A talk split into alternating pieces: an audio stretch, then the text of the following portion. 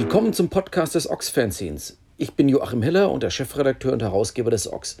Zwei bis dreimal im Monat versorgen wir euch auf diesem Wege mit Schnickschnack rund um unser Fanzine und die Punk- und Hardcore-Szene. Das Ox erscheint alle zwei Monate, jeweils Anfang Februar, April, Juni, August, Oktober und Dezember. Und es ist im Bahnhofsbuchhandel erhältlich, sowie natürlich auf unserer Website unter ox-fanzine.de. Und natürlich findet ihr uns auch auf Facebook, Twitter und Instagram. Und jetzt viel Spaß mit der neuesten Folge. Schönen guten Tag, willkommen zu einer weiteren Ausgabe des Ox Podcasts. Mein Gast ist heute Philipp Meinert. Hallo. Der das Buch Homo Punk History geschrieben hat. Genau. Machen wir eine ganz simple und plakative Einstiegsfrage, äh, Philipp. Wie schwul ist Punk?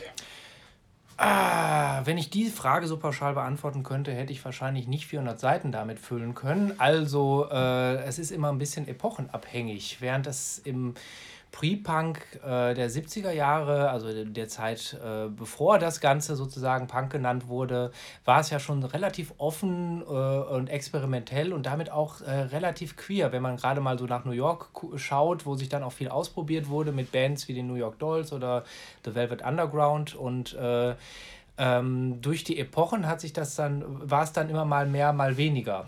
Also klassisches Beispiel natürlich Hardcore äh, in den frühen 80ern, wo sich dann auch die Homophobien der Gesellschaft, die damals auch äh, wieder stärker aufkamen, widerspiegelte. Ähm, äh, auch in Texten, dass dann das Wort Faggot relativ häufig vertreten war, ähm, kann, kann ich das nicht so pauschal beantworten. Es tut mir leid. Aber 400 Seiten Buch hat man damit äh, voll bekommen, sage ich jetzt mal so salopp, zu einem Thema, das äh, viele von uns wahrscheinlich eigentlich gar nicht so als äh, Punk-spezielles Thema auf dem Schirm haben. Mhm. Also wie präsent ist, wenn du das jetzt nach deiner äh, zwei Jahre hast du, glaube ich, an dem Buch gearbeitet, ja. nach dieser langen Arbeit an dem Buch sagst, wie präsent war das denn? Also natürlich, wenn man jetzt ein Buch dazu schreibt, richtet man natürlich den großen Strahler auf dieses Thema, auf diesen Aspekt mhm. von Punk.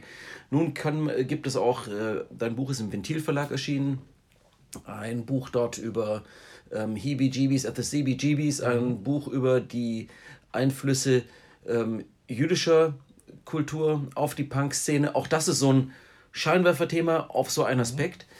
Aber jetzt mal so, ja, ich weiß nicht, Prozentwerte sind jetzt natürlich total blöd, aber ähm, insgesamt Orchideen-Thema am Rande des ganzen Punk-Dings oder schon äh, in der frühen Zeit oder später immer wieder mal so ein, ein Thema, das immer wieder aufgetaucht ist im Punk?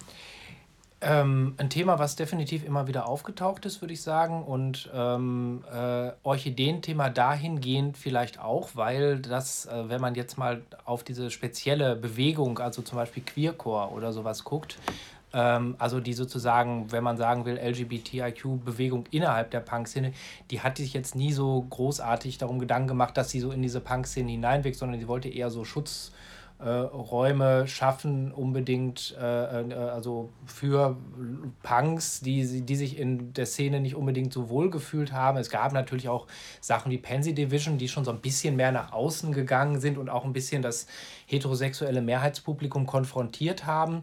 Aber ähm, ich äh, würde nicht sagen, dass sich das so komplett durchzieht, unbedingt in dieser ganzen Punk-Geschichte, sondern dass das immer mal wieder aufgetaucht ist und auch immer sehr gekoppelt war an gesellschaftliche Entwicklung allgemein zu dem Thema. Also dass sich so Mitte der Nullerjahre immer mehr Bands ähm, äh, gegen Homophobie ausgesprochen haben und dass da einige Lieder auch gab von äh, äh, Bands, die nicht unbedingt diesem Queercore-Modus, äh, äh, diesem Queercore-Szene zuzurechnen wären, ist sicherlich auch kein Zufall. Also es spiegelt sich schon auch wieder, dass es äh, ähm, zumindest eine offizielle Liberalisierung in den Nullerjahren nochmal gab mit so einem Outing von zum Beispiel von einem Klaus Wowereit oder einem ähm, oder der sogenannten Homo-Ehe jetzt also in Deutschland oder auch mehr Präsenz so in den Medien mit Serien wie Queer as Folk oder so oder The L-Word, die dann auch bei Pro7 liefen.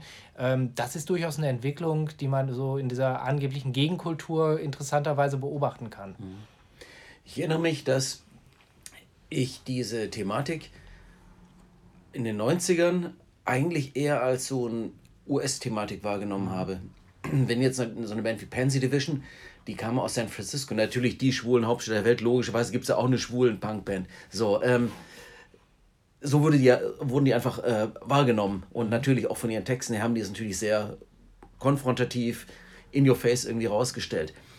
Da dachten ja klar, sowas kommt halt aus San Francisco. Mhm. Ähm, diese, diese, äh, diese ähm, teilweise ja äh, über, jetzt mal so, wie soll ich sagen, ähm, stark emanzipatorische, dann aber auch in äh, ähm, äh, was, was weibliche Homosexualität thematisierende Bereiche reingehende Riot Girl-Szene. Äh, auch das war so ein Ding. Ah ja, das kommt aus den USA, das gibt es halt da auch. Krass, interessant, spannend.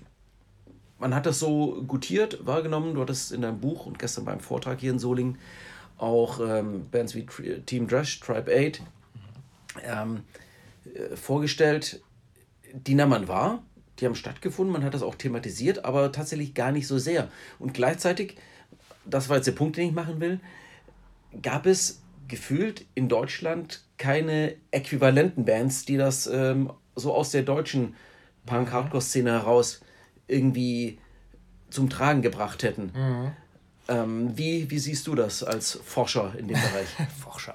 Äh, das stimmt. Ich glaube, das war auch äh, sehr US-spezifisch, weil ich glaube, weil auch die Szene so ein bisschen anders formuliert. Also so Sachen wie, äh, also man muss ja sagen, diese Queercore-Geschichte kam ja eigentlich nicht aus den USA, sondern aus Toronto ganz zunächst, wurde dann aber durch äh, in den USA auch äh, ähm, fiel dann doch mehr auf fruchtbaren Boden dort und äh, hat sich dort der entwickelt. Ich denke, dass es, ähm, oder ist meine Vermutung ist es, dass es auch damit zusammenhängt, dass du so Phänomene wie so, sowohl Queercore als auch Riot Girl doch sehr spezifisch an diese Szene auch geknüpft sind, die vielleicht noch ein bisschen separatistischer war in weiten Bereichen. Vielleicht war dort auch ähm, Homophobie und Sexismus deutlicher verbreitet als in Deutschland, weil ich glaube, dass sich in die deutsche Szene insgesamt schon relativ früh auch an so eine Polizszene irgendwie angebunden hat. Also ähm, hier war es, glaube ich, eher so, dass dann auch schon viele Frauen in irgendwelchen besetzten Häusern oder AZs und JZs auch schon einiges zu sagen hatten und ähm, das auch stärker sanktioniert wurde. Also das ist vielleicht auch so ein Grund, warum es hier nie so wirklich eine Riot Girl-Szene so richtig gegeben hatte oder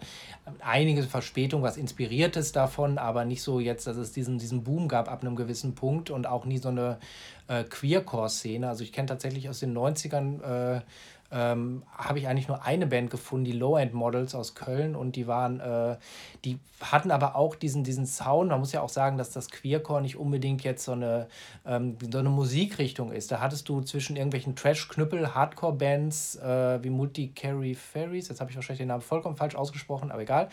Ähm, und jetzt eher so eine so, so, so grunchigeren Bands, gerade in diesem Riot Girl-Bereich ähm, eine ganz, ganz große Spannbreite. Oder auch Pansy Division, die ja sehr poppig waren. Also das ist sozusagen, es ist ja kein Musikgenre in der Hinsicht.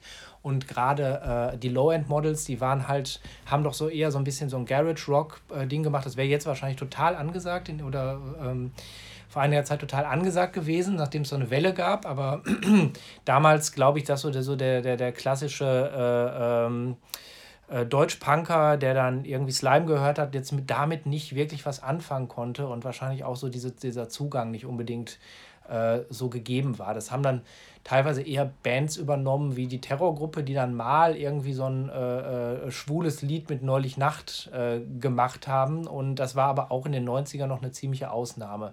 Wenn man so will, vielleicht auch so ja eher so ironische Bands wie äh, äh, Kassierer oder so, die dann Lieder wie Sex mit dem Sozialarbeiter hatten, wo das dann aber auch eher auf so einer ähm, Witzebene war, aber zumindest war das Thema dann auch ein bisschen präsenter. Es gab auch die deutsche Band Battle Dykes, äh, ja, zumindest. Die kenne ich äh, nicht. ähm, die haben durchaus hier im Soling-Kontext, die sind, glaube ich, aus dem, äh, wie heißt das denn? Nicht Emscherland, nein, Emsland, äh, aus der Ecke irgendwie. Mhm. Haben eher so, so Frauenband, die so Ramones-Style gemacht haben. Wobei ich möchte jetzt nichts Falsches sagen, aber ich glaube, dieses Dykes im äh, Namen äh, war eher so spielerisch. Ich weiß nicht, ob das einen mhm. realen äh, Lebenskontext, Hintergrund hatte ja, bei denen. Ja, da gab es ja auch so Bands, die das immer mal wieder verwendet haben. Es gab irgendwie, glaube ich, auch so eine Fun-Punk-Band mit dem Namen Gay City Rollers und sowas, also die dann jetzt nicht unbedingt was mit einem queeren Kontext zu tun hatten. Äh, das das gab es durchaus alles, aber ähm, jetzt so, dass da so eine Szene, wo das ist wirklich irgendwas mit einer äh, sexuellen Orientierung oder einem emanzipatorischen äh, Ansatz zu tun hatte, äh, das habe ich hier relativ vergebens gesucht. Ich versuche das jetzt mal so zusammenzufassen, ähm, dürfen wir Deutschen uns jetzt hier also so ganz toll auf die Schulter klopfen. Wir waren schon immer so aufgeklärt und tolerant und äh, Amerikaner, äh, man kennt ja diese, diese klassische Vorstadtgesellschaft, äh, mhm. Klischees aus irgendwelchen Serien oder glaubt sie zu kennen, weitaus ähm, ähm, äh, normativer und einen viel stärkeren Druck auf die Menschen ausübend. Sprich, äh, war die Gesellschaft, die deutsche Gesellschaft von schon damals toleranter?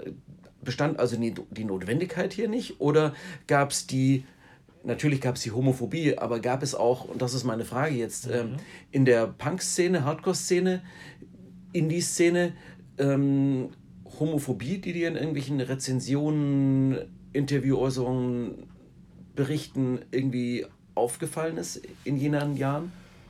Oh, da muss ich jetzt überlegen. Ähm, gab es sicherlich, also mir fällt zum Beispiel irgendwie so ein Vorfall, der hat es, glaube ich, nicht unbedingt ins äh, Buch geschafft, äh, ein, wo dann ich äh, damals in der Korn, in, war das die Korn? Nee, das war irgendwo auf jeden Fall in Hannover. Wie heißt nochmal dieses Sprengelgelände, Glocksee.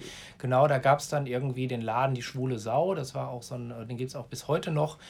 Und äh, die hatten irgendwann mal ordentlich Probleme mit den äh, äh, äh hiesigen Asselpunks, weil die sind dann in den Laden reingegangen und wollten dann Freibier haben. Das haben dann die schwule Sau-Leute denen verweigert und dann gab es irgendwie äh, ähm, dann, dann, dann, haben die irgendwie diesen Laden angegriffen und so und auch wo sich da so homophob irgendwie geäußert und äh, also das sind so Vorfälle, die mir jetzt einfallen. Also ob es da, das, das wird es bestimmt auch äh, ähm, gegeben haben. Also ich würde jetzt fast mal unterstellen, dass es in diesem ganzen Willy Wucher-Umfeld äh, in den 90ern, was ja dann auch nochmal ein bisschen anders war, sicherlich auch sowas gab. Also wo dann, äh, also während zum Beispiel ja die Kassierer für mich immer noch auf so einer anderen Ebene so ein bisschen funktionieren, kann auch mit meiner Ruhrgebietssozialisation zusammenhängen. Gut, Willy Wucher kommt aus dem Ruhrgebiet, aber da war es, glaube ich, dann auch nochmal so ein, so ein äh, kleines bisschen anders. Aber ähm, ich denke, dass es äh, äh, ähm, in, in, in Deutschland, also, also man muss dazu sagen, dass gerade diese Schwulen- und Lesbenbewegung lief ja ungefähr parallel in Deutschland und in den USA. Also es gab ab nach den Stonewall Riots gab es in den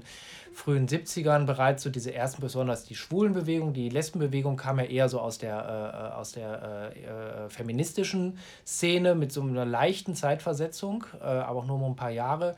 Und ähm, das war eigentlich alles relativ ähnlich. Also das, das halt lief eigentlich alles relativ parallel und äh, so, so, ich würde so sagen, jetzt mal gesamtgesellschaftlich äh, ähm, tun sich da USA und Deutschland nicht unbedingt viel. Also in der Punk-Szene würde ich schon beobachten, dass es ein bisschen separatistischer war in den USA, aber ähm, ähm, in Deutschland, wenn, also ich muss ja auch sagen, ich kann ja auch nur Quellen auswerten, die ich dann, wo das dokumentiert ist. Also, ähm, dass sich vielleicht auch Leute nicht unbedingt krass homophob geäußert haben, aber dass äh, das dann vielleicht waren, das, das entzieht sich dann ja eventuell auch meiner Kenntnis. Ich bin hauptsächlich natürlich von öffentlichen Interviews und äh, äh, Songtexten etc. ausgegangen und äh, auch da werden sich die Leute dann auch gehütet haben, äh, äh irgendwie ihre eventuell vorhandene homophobe Meinung da äh, genannt zu haben. Aber ich meine, du bist ja ein paar Jahre älter als ich. Wie hast du das denn empfunden? War, war das vielleicht so oder war das kein Thema? Das ist natürlich immer eine Frage des äh, Umfelds, in dem man sich bewegt. Und tatsächlich wäre mir jetzt nie jetzt in der Szene so eine Art äh, Homophobie aufgefallen, eine aktive, mhm. maximal vielleicht, ähm, das aber jetzt rein spekulierend, spekulativ gesagt, so eine Art Unbedachtheit äh, in dem, wie man Begriffe wählt, mhm. ähm, mit denen man, wo man, wie man sich heute nicht mehr ausdrücken würde, wie man sich früher ausgedrückt hat. Also ich denke, mhm. es wird auch im Ox irgendwelche ähm, Rezensionen äh, oder Interviews geben oder sowas, wo man jetzt nach 25 Jahren sagt, wenn man die nochmal im Online-Archiv nachliest, denkt so, mhm. okay, ähm, das war eigentlich schon ganz schön unemanzipatorisch, wie wir uns damals geäußert haben, aber hey, lässt dich nicht zurückdrehen, äh, jeder lernt mhm, dazu. Ja. Und äh, was damals irgendwie so akzeptabel war ähm, an, an, an Formulierungen oder unbedacht, das würde man heute so nicht mehr sagen. Mhm. Jetzt, wo wir unter dem, der Knute des politischen, der politischen Korrektheit ja, stehen. Dem Gender-Terror. genau. Dem Gender-Wahn. ähm, eine Band, die das Schwulsein zumindest im Namen äh, sehr stark trägt, The Queers.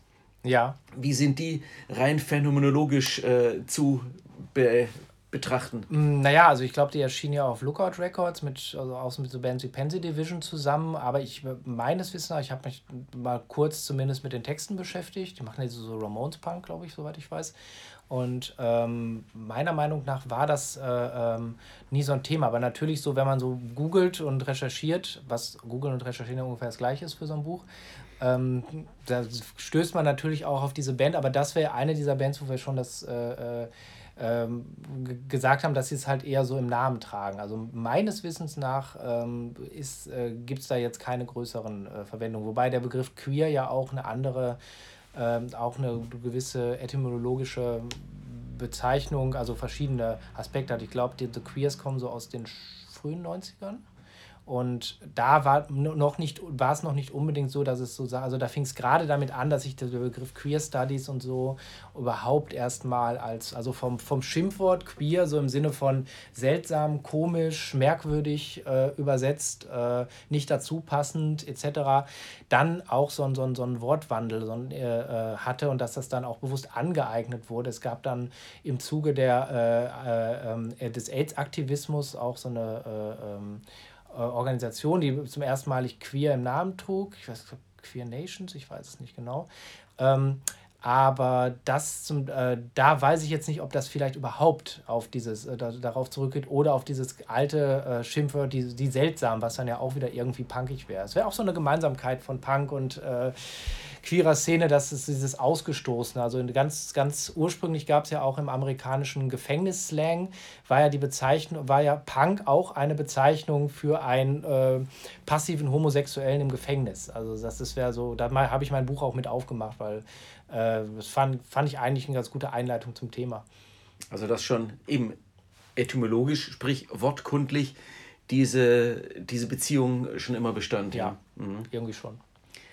Ähm, anderer Song, der mir einfällt natürlich, ist von Oh Himmel, ich habe vor meine Hausaufgaben nicht gemacht. Äh, ich auch. Jetzt, man muss auch sagen, es ist kurz nach neun. Es ist kurz nach neun. Wir sind noch verkatert. Er von seinem Wasser und ich von meinem ja. halben Weizenbier. Dicken Kopf und so, ja, ja. ja.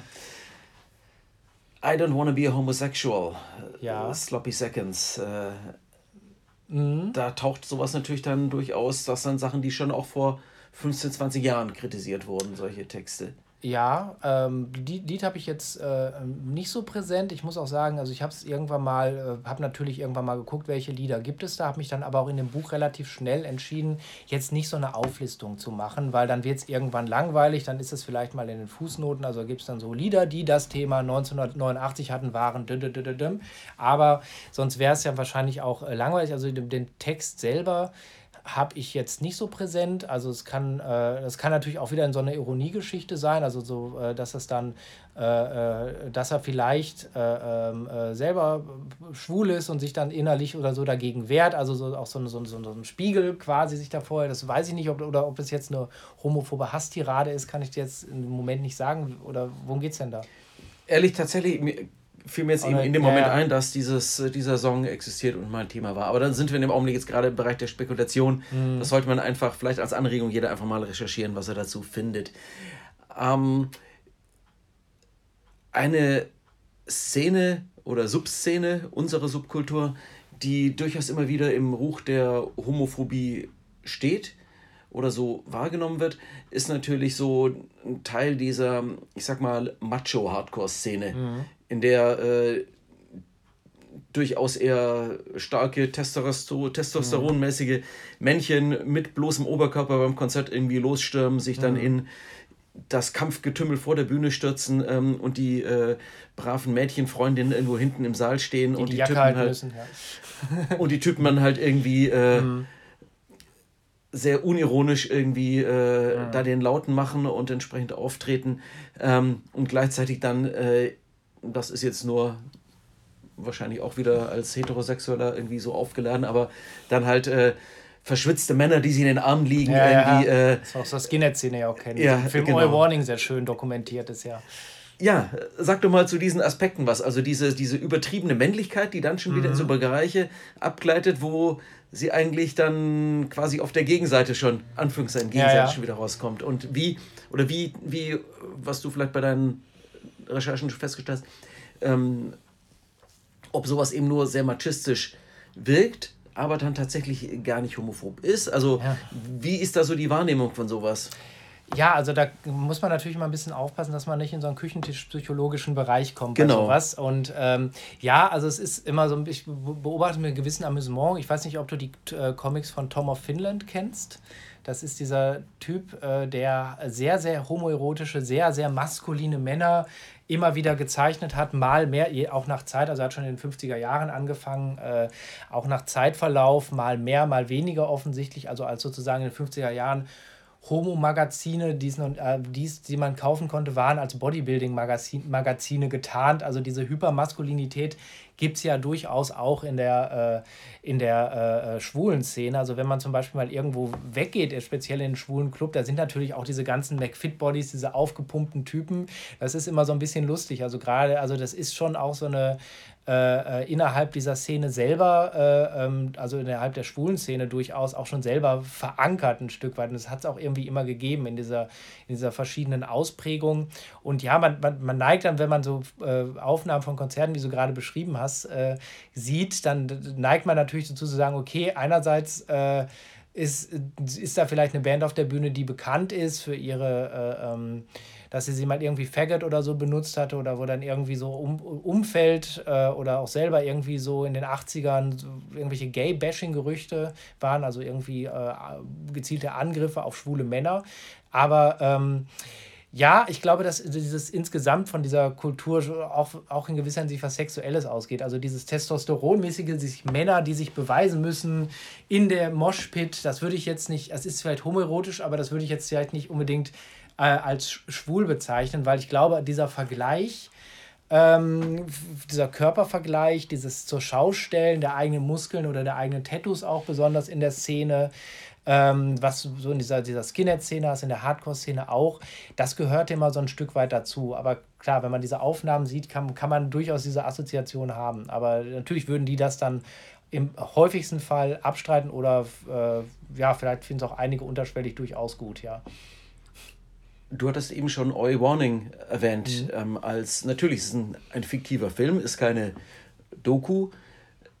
Der Film ist aus ähm, circa 15 Jahre alt, denke ich. Noch ein bisschen älter, der ist um die Jahrtausendwende. Um die Jahrhundert, okay. Mhm. In dem er letztlich eine, eine Szene in der Subkultur des Skinheads mhm. äh, in Deutschland angesiedelt, wo es eben dann auch um eine, äh, ja, erzähl mal, äh, was für eine Beziehung geht und inwiefern du den Film als äh, nicht nur als Fiktion, sondern vielleicht eben auch als äh, interessantes Schlaglicht auf so eine Subkultur werfend ansiehst. Ja, also ich glaube, es war, um mal ein bisschen äh, biografisch zu werden, das war einer, glaube ich, der ersten Punk-Filme, die ich so damals bewusst, also auch vor, bevor, vor den Zeiten des Internets ähm, gesehen habe, dann auch so im Kino. Der lief dann sogar in meiner Heimatstadt Gladbeck im Kino für ein paar Wochen. Und es war natürlich irgendwie schon, äh, zumindest für mich, für viele andere auch was Besonderes, dass auf einmal sowas im Kino war, wo so Punks und Skins ähm, dokumentiert wurden. Und äh, äh, war damals schon was relativ Besonderes für mich. Und äh, tatsächlich war es mir auch so, dass ich diesen, die, die, diese äh, schwule Note, die sich durch diesen Film ja auch zieht, eigentlich auch gar nicht so wahrgenommen habe. Und das war so ein bisschen das. Ähm, das Problem der äh, äh, Reding-Brüder, die den Film auch gemacht haben, die sich dann auch, die habe ich auch für das Buch interviewt, auch so bewusst nochmal so ähm, fast 20 Jahre nach dem Film, ähm, dass damals einfach diese Diskussion, dass, äh, dass sie so ein bisschen das Pech hatten, es fiel in diese Zeit, äh, als es sich gerade wieder vermehrt die Übergriffe von rechts diskutiert wurden und Schröder den Aufstand der Anständigen äh, auf, aufgerufen hat und dieser ganze Film so auf Skinhead-Gewalt, obwohl es nur sehr, sehr am Rande um rechte Skins geht, soweit ich weiß ähm, äh, dort aufgerufen haben und dass doch dieser Film, diese ganze, auch diese, diese langsamen Schwarz-Weiß-Aufnahmen von diesem schwitzigen Hauptdarsteller, ähm, Koma dann äh, als solche damals, dass ich die damals gar nicht so gesehen habe. Und ähm, dahingehend schon ein wichtiger Film, der aber erst sehr, sehr später überhaupt in diesem queeren Element, klar, es gibt am Ende so einen, so einen, so einen schwulen Kuss, ähm, und äh, diese Beziehung zwischen diesem dreckigen Punk Zottel und Janosch, diesem gerade frisch, total clean und immer so weiß angezogenen Skinhead, hat natürlich eine Symbolik, die ich, glaube ich, damals mit 16, 17 auch nicht unbedingt so wahrgenommen habe und dann erst so ein bisschen später wahrgenommen habe. Aber ja, ich weiß auch, dass die Regisseure bis heute so ein bisschen Anführungsstrichen darunter leiden, dass der nie so als queerer Film wahrgenommen wurde. Und, ähm, war aber so intendiert? War durchaus so intendiert, ja. Mhm. Also ähm, man muss ja auch sagen, die kommen ja auch durchaus aus so einer, äh, oder als, äh, ähm, kommen ja, ich glaube, der Domi hat sich zumindest von denen äh, auch sehr in dieser, dieser, dieser äh, ähm, Bauwagenplatz-Punk-Szene rumgetrieben und auch durchaus, kann man glaube ich sagen, auch mit so einer, ja, auch mit so einer äh, sexuellen Intention. Also es ist schon so, da spiegelt sich schon durchaus äh, vieles von wieder, was er da eigentlich, äh, also sozusagen sein eigenes Begehren, wenn, wenn ich ihm das jetzt mal so unterstellen darf. Und ähm, da war das durchaus auch schon so ausgelegt, so einen Film zu machen, ja. Mhm.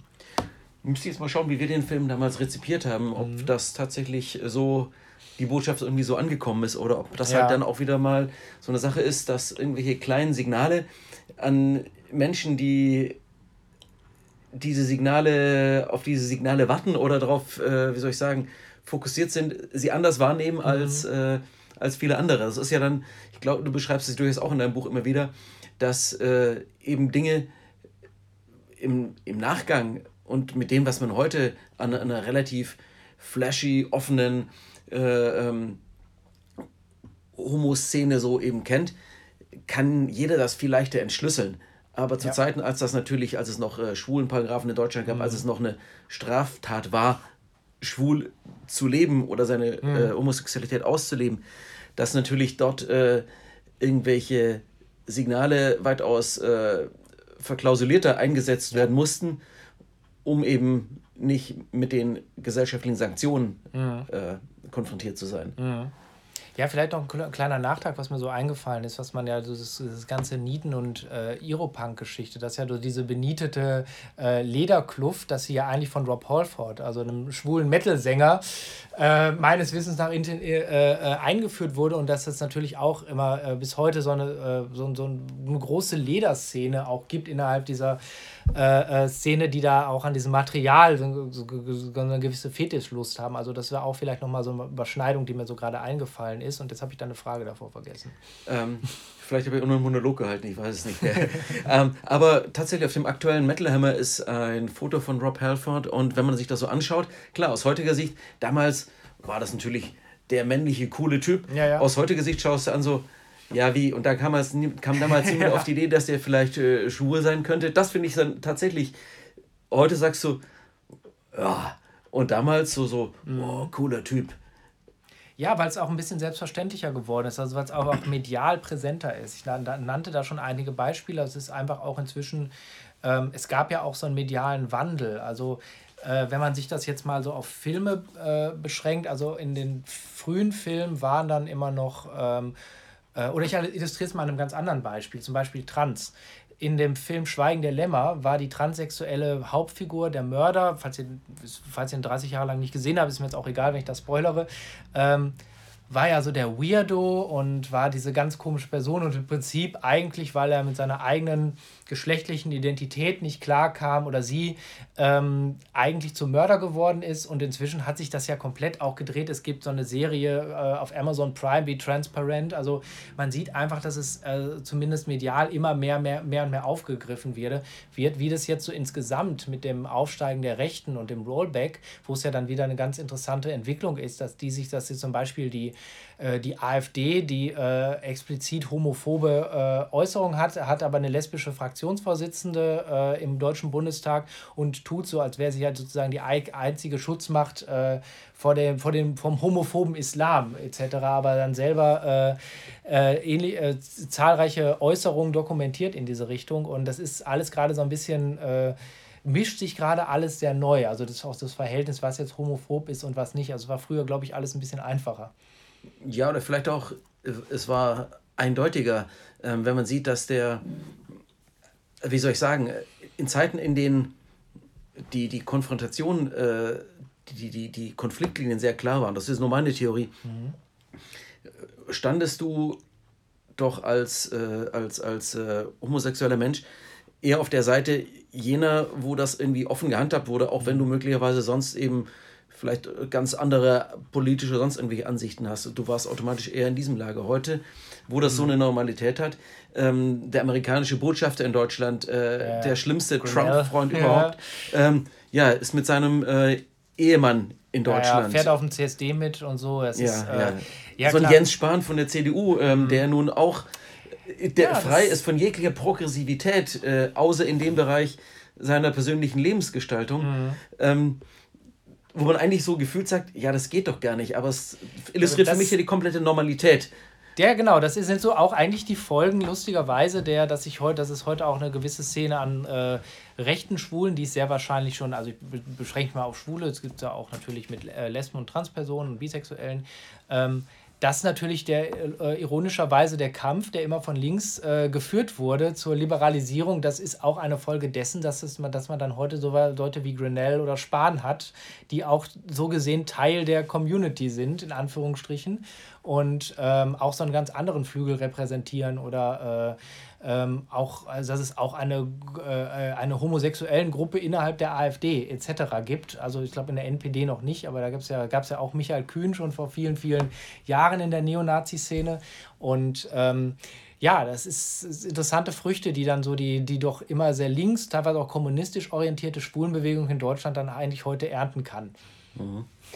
Ja, also der komplette Erfolg auf ganzer Linie, wenn es so normal ist, dass es dann eigentlich schon egal ist. Äh, also ja, ich glaube, wie gesagt, ich glaube, da ist jetzt gerade eine neue Entwicklung im Gange, wo wir noch nicht wissen, in welche Richtung das mhm. gehen kann in Bezug mhm. auf Homophobie, dass mhm. es irgendwie sich anders, unterschwelliger äußert. Also im Sinne von, also dieses, ich habe ja nichts gegen Schwule, aber. Also ich mhm. meine, es gab schon mal vor ich weiß gar nicht genau, 10, 15 Jahre eine Doku von Rosa von Braunheim, äh, Männerhelden, schwule Nazis, wo dann auch schon einige Dokumente, also wo damals war es dann wirklich so, dass man sagte, was, die sind doch alle total liberal bestimmt und die wählen alle die Grünen oder die SPD oder sowas in der Art. Und es war tatsächlich auch so. Und ich glaube, vor der letzten Bundestagswahl hat äh, ein großes Portal eine nicht repräsentative Umfrage gemacht, ein großes äh, äh, Schwulenportal. Und da lag die äh, AfD ähm, ziemlich, also auch bei 12 Prozent und ziemlich äh, gleich auf. Und es gibt ja auch zum Beispiel in äh, Berlin, die AfD bemüht sich ja irgendwie,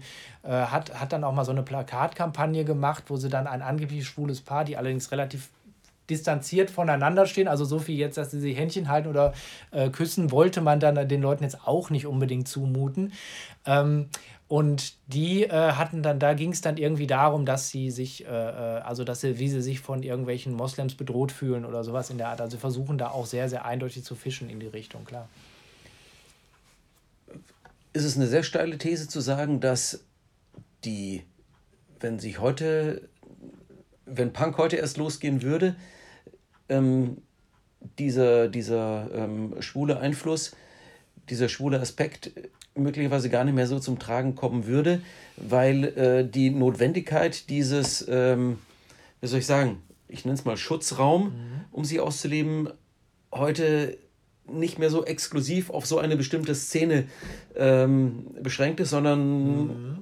schwules Leben ein weitaus offener und stärker, zumindest jetzt in offenen westlichen Gesellschaften. Ja, sehen Brasilien, wo äh, ein totaler Backlash passiert. Es ist vielleicht dann eher interessant zu beobachten, was passiert in solchen gesellschaftlichen ja. Situationen, wo, wo, wo in welchen Schrank die Leute sich dort wieder zurückziehen müssen. Mhm hast du dazu ein bisschen so theoretisiert oder eine eigene Idee oder Meinung? Also ich habe in dem Buch unter anderem, also wo du Brasilien sagst, auch das letzte Interview im Buch, wo ich so ein bisschen den Übergang in die Jetztzeit habe, weil ich habe natürlich auch viele Leute abinterviewt, die dann irgendwie, also deren Zeit äh, schon lange zurück ist und eine aktive Band Anticorpus, die fand ich ganz interessant unter zwei Aspekten. Das ist halt eine, die beschreiben sich selbst als Lesbian Hardcore, die wohnen jetzt alle inzwischen in Berlin, aber kommen aus Brasilien und ähm, es ist so eine Hardcore-Band und äh, die haben äh, auch, auch, da haben wir natürlich auch lange drüber geredet, wie das dann so ist. Und da ist es dann auch, äh, ähm, ja, also wenn diese Notwendigkeit besteht, sich da zu organisieren und so, und was ja heute im Netz so gesehen auch ein bisschen leichter ist, so, äh, sowas zu finden und sich den Repressionen äh, die eventuell stattfinden, auch zu beugen. Das, äh, die Entwicklung gibt es dann durchaus. Da hat dann, also es gab ja mal auch so eine bisschen längere Diskussion, wie wird jetzt Punk in den USA reagieren, wenn Trump dran ist? Gibt es da immer mehr Gegenwehr? Da habe ich jetzt nicht so viel Einblick. Da kannst du vielleicht sogar mehr sagen als ich zu. Ähm, ich denke, dass es dieses Element, diese Wut aber immer noch hat, aber es ist äh, natürlich hat Punk in seiner Gesamtbedeutung dahingehend abgenommen. Wie das heute wäre, wenn das jetzt nochmal starten würde, ähm, wahrscheinlich wäre es irgendwie so eine Subkultur, die dann mal für zwei Jahre irgendwie ein bisschen gehypt wird, sowas wie, weiß ich nicht, Cloud Rap oder sowas in der Art und äh, hätte dann nicht mehr so, äh, ähm, hätte dann nicht mehr so diese Präsenz. Es gibt ja allgemein diese, diese Diskussion darüber, wie Subkulturen, also Gibt es überhaupt noch Subkulturen in dem Sinne? Oder sind das eher so Netzphänomene, die mal kurz aufploppen und dann, also nicht mehr diese, diese ja schon richtige Kulturgeschichte, die wir mit Punk noch hatten und dann vielleicht noch mit Hip-Hop und so und ähm, dann löst es sich ja doch schon so fast so ein bisschen auf, würde ich sagen. Also so richtig äh, Metal natürlich auch, klar, auf jeden Fall. Goth und so Sachen, die gibt es ja alle, aber die kommen ja alle aus den 80ern und äh, ich weiß nicht, gab es in den 90ern nochmal irgendeine Subkultur, die so richtig hochgekommen ist? Also, ja, eigentlich ja nur die deutsche Rap-Szene, die ja dann, Ja, gut, ähm, okay, also das, ja klar, das ist mhm. so ein bisschen zeitversetzt aus den USA rübergekommen, aber so stimmt, Techno natürlich, nicht, darf man nicht Techno, vergessen. Wie konnten wir es vergessen? Wie konnten wir es vergessen? Genau, und äh, das gibt es da natürlich auch und ähm, ja, also wäre interessant, das ist eine, eine gute hypothetische Frage. Also ich glaube, würde sagen, es hätte nicht mehr diese Durchschlagskraft, sondern würde jetzt irgendwie so mal kurz, dann gibt es irgendwie mal bei Arte Tracks ein, äh, über diesen neuen Trend namens Punk ganz kurz und dann ist aber, dann gibt es aber irgendwie schon wieder irgendeine neue Form von Rap oder sowas in der Art oder ähm, dann machen jetzt irgendwie Leute eine ganz neue Form von Jazz und dann ist das wieder der heiße Scheiß. Äh, ich glaube, dass sich das ähm, nicht unbedingt so, was ist jetzt anders, also es ist schon gut, dass es in den 70ern entstanden mhm. ist. Ähm, abschließende Frage. Natürlich, wir und ich sprach das gerade schon an, wir haben natürlich im Blick äh, unsere Lebensrealität, äh, ja. die europäische Realität, aber sobald man so ein bisschen an die Grenzen geht, ähm, und das geht jetzt raus zum Beispiel an die ganzen Putin-Freunde, die sich irgendwie rechts wie links in der deutschen politischen Landschaft tummeln, mhm. ähm, der ist der größte Fan von dem äh, faschistischen Herrscher von äh, Tschetschenien, ja. ähm, wo Schwule irgendwie äh, totgemacht ja. und in den Knast gesteckt werden. werden ähm, also diese, die, die, die reine schiere Not äh, von Menschen mit entsprechender sexueller Orientierung, mhm. die besteht ja weiterhin. Nur weil sie äh, in unserer Lebensrealität scheinbar alles jetzt so mhm. akzeptierend und, und tolerant ist, heißt ja nicht, dass es in anderen Ländern nicht auch so ist und nicht, mhm. äh, nicht stärker noch so ist. Ja. Und da dort möglicherweise auch wieder Verknüpfungen mit irgendwelchen subkulturellen anderen Bezügen existieren. Mhm. Das war jetzt eine, eine Aussage. Fragen, Frage. Ich weiß, ich weiß nicht, wo, wo, ist, wo ist die Frage? Ja, wo ist die Frage? ähm, ist dir bei deinen Recherchen ähm, zu solchen für uns Randgebieten irgendwas ja. aufgefallen? Naja, man, man kriegt ja schon auch mehr mit. Also ich, ich weiß gar nicht, ob es unbedingt so zugenommen hat oder ob es jetzt einfach auch wieder ähm, deutlich mehr präsent ist. Also ich würde jetzt mal vermuten, dass man vor zehn Jahren äh, in Tschetschenien das einfach gar nicht mitbekommen hätte, wenn da irgendwelche Leute äh, in irgendwelche Folterknäste äh, gesperrt werden, weil sie schwul sind ähm, oder im Verdacht stehen, schwul zu sein. Und ähm, das denke, also es, ich habe so ein bisschen, in meinem Buch fokussiere ich mich, äh, das erkläre ich auch am Anfang, warum das so ist, also eigentlich auf äh, England, Deutschland und den USA. Das hat eine Reihe von Gründen. Erstmal die Sprache und das hat, äh, äh, weil, und weil die Punk-Szene dort nicht nur am größten, sondern auch am besten dokumentiert ist. Und äh, ich habe aber so einen kleinen Anhang, wo ich dann so nochmal auch auf Basis des, also es gab ja von Maximum Rock'n'Roll immer so verschiedene Queer-Issues, wo sie dann auch versucht haben, das mal in anderen Ländern zu machen und aber auch so ein bisschen selber ähm, mal geschaut, wo, da, wo es da was gibt und mal irgendwie, wenn ich das so gesehen habe, irgendwie Queercore in Belgien, habe ich die mal so kurz angeschrieben und gesagt, hey, könnt ihr mir vielleicht einfach nur in ein paar Sätzen wissen, was sind die Bands, was sind die Läden, was, äh, welche, welche Scenes gibt es vielleicht und so. Mal kurz angeschrieben und auch zu so den letzten Seiten nochmal drauf. Ähm, ich weiß jetzt nicht, wie die, also über die tschetschenische Punkszene kann ich jetzt so gar nichts sagen, um ehrlich zu sein. Ich weiß gar nicht, ob es das da äh, äh, gibt. Soweit ich weiß, ist es ein muslimisches Land. Ich glaube, äh, ähm, das ist nicht unbedingt so eine, äh, also wenn, ist es sehr, sehr underground und äh, weiß nicht, wahrscheinlich wird es da irgendwas geben, aber dann ist ja auch oft so, dass es dann äh, äh nicht unbedingt jetzt, manchmal dann auch nicht so, wenn es schon so repressiv, so, so sonderlich politisch ist. Manchmal wird es dann dadurch politisch, dass es diese Repression gibt, aber so übermäßig politisch ähm, äh, weiß ich nicht, ob es da sowas gibt. Gut, also da sind wir jetzt im Bereich der Spekulation. Genau, da genau. muss man einfach ein anderes Projekt äh, und so weiter. Vielleicht haben die Leute auch einfach andere Sorgen dort als eine Subkultur zu yeah. machen. Muss, muss man ja sagen, ist ja auch immer so ein bisschen, wenn man die äh, Gelegenheit dazu hat, so eine, äh, äh ist es ja auch immer äh, ja, so ein Luxus-Freizeitding quasi. Also es ist ja nicht immer so explizit eine politische Bewegung. Mhm. Klar, eben auch äh, irgendwelche Death Metal Bands aus dem genau. Iran oder Saudi-Arabien. Ja, ja, Habe ich auch gerade daran gedacht. Da ist auch. allein so eine Band zu sein schon äh, krass genug. Da braucht man sich nicht textlich mhm. oder noch mit, mit weiterem äh, deviantem Ballast äh, ja. noch zusätzlich abgeben. Ähm, das Buch ist jetzt eine Weile raus. Der mhm. Schmerz hat vielleicht nachgelassen. Jetzt erntest du die Früchte, dass du durch die Gegend fährst, yes. mit Leuten redest, ein paar Bücher verkaufst ähm, und äh, drüber sprechen kannst. Wird es ein weiteres Buchprojekt äh, in jener Art, mit jener Themenlage von dir geben oder bist du jetzt erstmal durch mit dem Büchermachen? Ich bin damit jetzt erstmal durch und äh, es hat jetzt mich auch, also ich muss ja dazu sagen, dass ich das so neben meiner Vollzeitarbeit fast die ganze Zeit geschrieben habe. Ich habe mal zwar ein bisschen reduziert in einem Jahr, aber ähm, habe das mehr oder weniger in meiner Freizeit geschrieben und das äh, werde ich jetzt äh, vorerst äh, nicht machen. Ich überlege gerade irgendwas anderes zu machen, das sage ich dir dann aber, da das noch nicht so spruchreif ist, gerne, wenn das Mikro aus ist. Gut. Okay. Dann bedanke ich mich für deinen Besuch ich und für das Gespräch. Mich. Und äh, ich sage nur, Ventilverlag, Homopunk History. Ja, und im Ox gab es inzwischen auch online ein sehr schönes Interview und eine sehr überschwänglich lobende Rezension, ich glaube in der Nummer 141. Ist inzwischen auch online. Kann man mal gucken. Dankeschön. Tschüss. Tschüss. Danke an alle, die bis hierhin durchgehalten haben. Bis zum nächsten Mal.